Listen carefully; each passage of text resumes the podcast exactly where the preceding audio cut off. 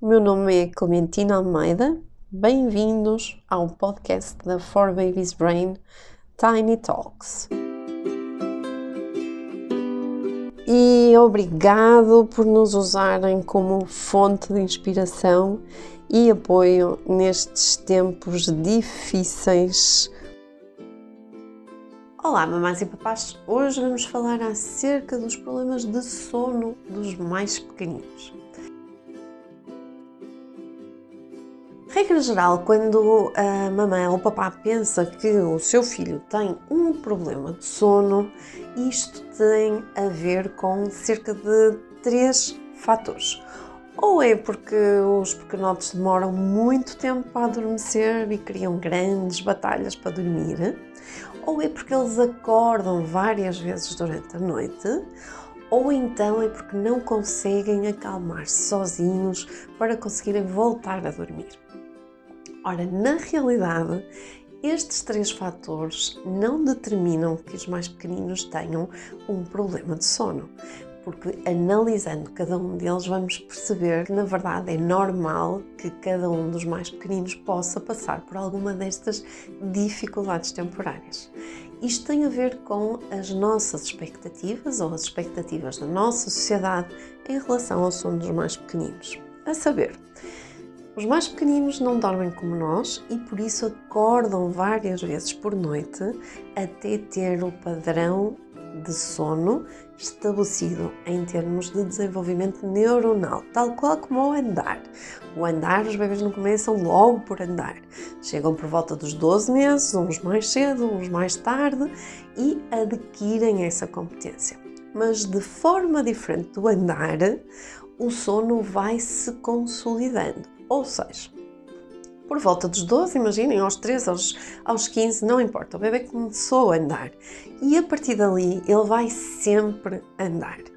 O sono é uma competência muito mais complexa. Então, mesmo que em algum momento os mais pequenotes durmam a noite toda, isso não quer dizer que atingiram esse patamar e não voltam para trás. O que isso quer dizer é que o sono vai se consolidando mais ou menos até aos 5 anos de idade, quando as crianças têm um padrão de sono semelhante ao nosso. Portanto, despertar ao longo da noite é algo normal para os mais pequeninos.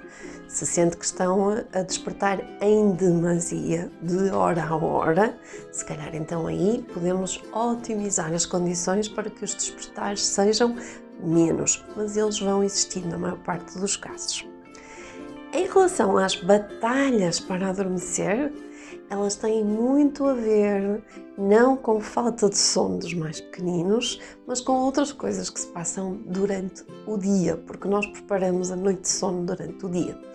Ou o bebê está demasiado cansado e tem dificuldade em adormecer porque libertou muito cortisol e isso faz com que o seu cérebro esteja demasiado ativo para conseguir relaxar ou o pequenino não brincou o suficiente e ainda tem muita energia para gastar, ou o pequenino não teve tempo suficiente com a mamãe e com o papá e por isso, no final do dia, na noite, quando estão a tentar adormecê-lo, é o momento em que ele tem para fazer a ligação e não quer desperdiçar e por isso prolonga o momento de dormir.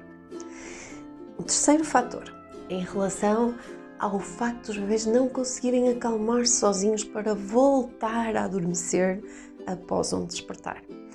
Que acontece nestes casos é que os bebés efetivamente não têm ainda capacidades de autorregulação e quando entram em stress, por exemplo, acordar durante a noite e procurar a sua figura de segurança, que é a mamãe e o papá, o que vai acontecer é que ele vai chorar, vai reclamar, vai ter com os pais. E isso é normal porque significa que o desenvolvimento cerebral fez com que o bebê sentisse algum tipo de perigo, que pode ter sido uma brincadeira durante o dia, e que ela andou para a frente e não foi pensar naquilo, nem nos telefonou a dizer: Olha, mamãe, eu vi uma pessoa com uma cara assustadora no parque, mas nem por isso deixei de ir para o escorrega e tal. Mas à noite, tudo aquilo que se passou durante o dia vai aparecer no sono e pode fazer perturbar, se for muito angustiante, pode fazer despertar o pequenino. Então ele vem ter connosco porque confia em nós para acalmarmos este stress e para lhe darmos uma sensação de proteção. O bebê não consegue fazer isto sozinho. E já sabe, hoje são os vossos bebês e sejam felizes.